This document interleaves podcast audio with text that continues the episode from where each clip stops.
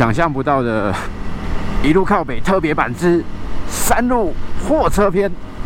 我们今天早上从五岭下来啊，然后哎呦，你看这个神之路线，我们在经过那是哪一段？要往古关的路上，因为它那边在修路嘛。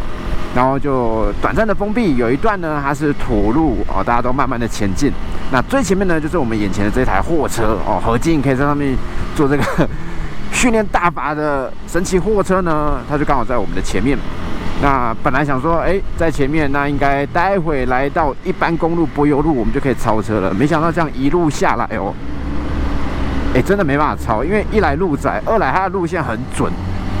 他应该是每天在这边跑的工作车哦，所以你看刚刚那个，我被他吓到，就是因为他一开始在进入柏油路之后，除了速度有一定水准以外呢，有一个像刚刚那种路旁，这个整个不是凹陷的，哇，还有一个超神奇、超漂亮的路线去闪，然后抓得很准哦，我觉得这种司机大哥我最佩服。其实我们自己在跑山啊，或者说玩车，很多人他都对。四轮车对大货车、卡车是有意见的哦，因为觉得说，你就是挡路啊，哦，这个国家齿轮等等。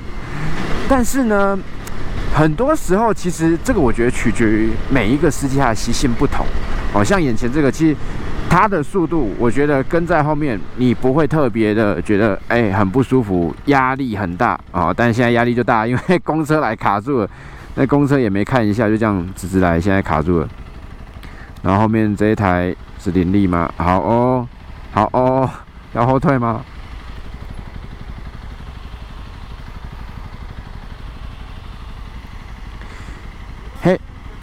黑山羊与白山羊，他们现在过得去吗？那你先走。好，我本来要讲这个故事的，结果变黑山羊与白山羊了，没有人要后退。好哦。好啊，你这更厉害，这是灰山羊，灰山羊在路中间。各位观众，这个故事叫做“鹬蚌相争，渔翁得利”。但我跟你说，这个画面本来一度看不到，因为高子清刚在五岭拍完的时候，不知道为什么把我的 GoPro 设计成奇怪的模式哦，它每隔十五秒自动关机，就是按下去十五秒以后就关了，可以说是一个抖音的模式，不知道怎么会这样设定。还有刚。国军，因为我们刚刚被这个车稍微压一点速度嘛，我们就干脆速度放慢，我们用蓝牙连线，然后把它重新设定好哦，才有这个奇怪的影片可以看。OK，好，总之呢，讲到大车，哇哇，国军才去了，这人生就是这样。阿弥陀佛，他如果有什么万一，就在三山这个地方去的。其实有时候就是这样，每个人看的东西不一样。像我们在洗，我们会有路线的观念，我们觉得外内外。但有时候，坦白说，不管你是不是猴子，你在山路上，只要速度一快呢，你可能就会有失控的状况。你可能今天压到一个土，压到一个碎石、落石，你可能就雷惨了。那这个雷惨的状况之下，如果对象刚好有车，那他是不是很衰？那相对的，有一些大车司机，或者是说，呃，四轮的驾驶者。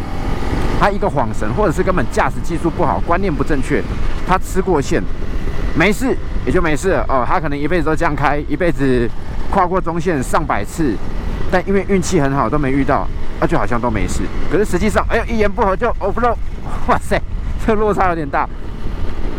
我觉得骑这个车真的常常一不小心就哎就想要站起来，然后平常以前骑速克达遇到这种烂路，你都觉得心情很差，但现在就觉得提莫基 E。可以玩一下，感觉很好。大家应该家里都要有一台 CRF。OK，好。总之呢，不同的交通工具，不同的驾驶人哦，注意哦，不是说骑机车都一样，开汽车的都一样啊，开大客车、大货车都一样。其实每个人都有自己驾驶上的习性，有缺点有优点。但是当这个比例变高的时候，它一定会放大嘛。哦，就像很多人都讨厌计程车司机一样，觉得他们就是。这个讲不好听叫“乐色”，很多人都这样形容。可是也有观念好、也有守礼貌的计程车司机啊，所以我觉得这是一个群体概述的问题哦。就像今天只要骑车人多，你就觉得哇，山上屁孩变多了。那所以母体变大了，那其中比较白目的当然也会变多啊。哦，那我觉得在山路上，其实很难。但是如果可以的话，如果可能的话，哦，我们有一个山路之间呢互相尊重的礼仪文化出现的话，我觉得那个才是让大家用路用得更开心、更安全的一个方式啊。就是我今天好，我开车上山，哪怕我只是一般的驾驶人，我速度确实不快，但是呢，当我遇到后面有一长串车的时候，我在适当的地方我就闪个双黄灯，我靠边，我让你过，那这样是不是很好？那。如果你每一台车都有这样子的观念的话，其实摩托车的驾驶人也会慢慢的就不会那么硬逼去冲，因为很多车很奇怪，他在转弯的时候刹到好像是快要停下来一样，但直线他又硬踩油门不让你过。像刚刚那一台货车，其实我觉得它整体来讲不会让我觉得太压抑，可是有一些大货车的司机，他们就会直接靠边闪灯让我们过。我觉得大家心情都好，他也不用觉得压力很大，因为有时候你把小车挡在后面久了，一个脑充血哦。就做出那个对向超车，然后又选错时机，然后搞到自己他也受伤。我觉得这个就是比较讨厌一点哦。当然，这个东西必须不断的、一再的、重点式的强调。有这个树，它为什么是金色的？我们必须强调，主要还是看每一个驾驶人。他的观念、他的习性、他的技术，哦，这个没有绝对。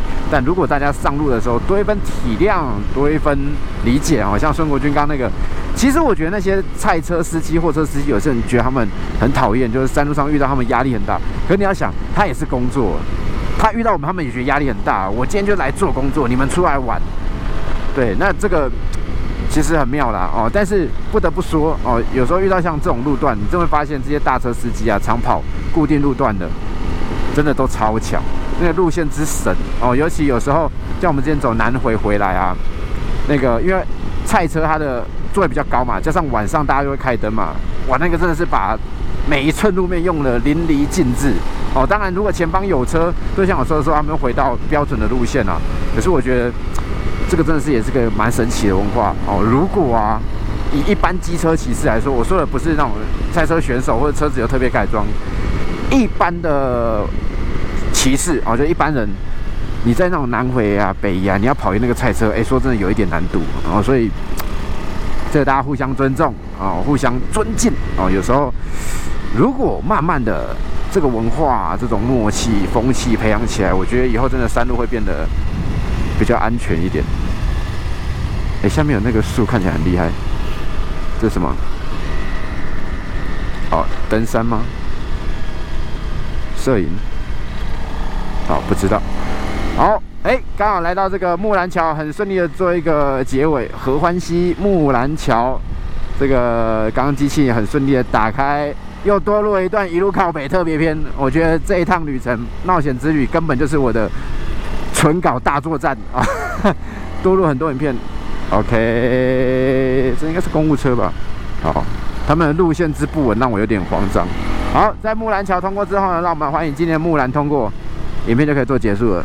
哎，请动手，干嘛？哎，拜拜。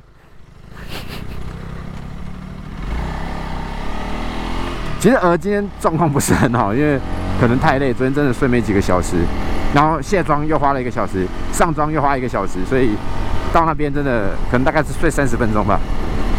好了。下次见，拜拜。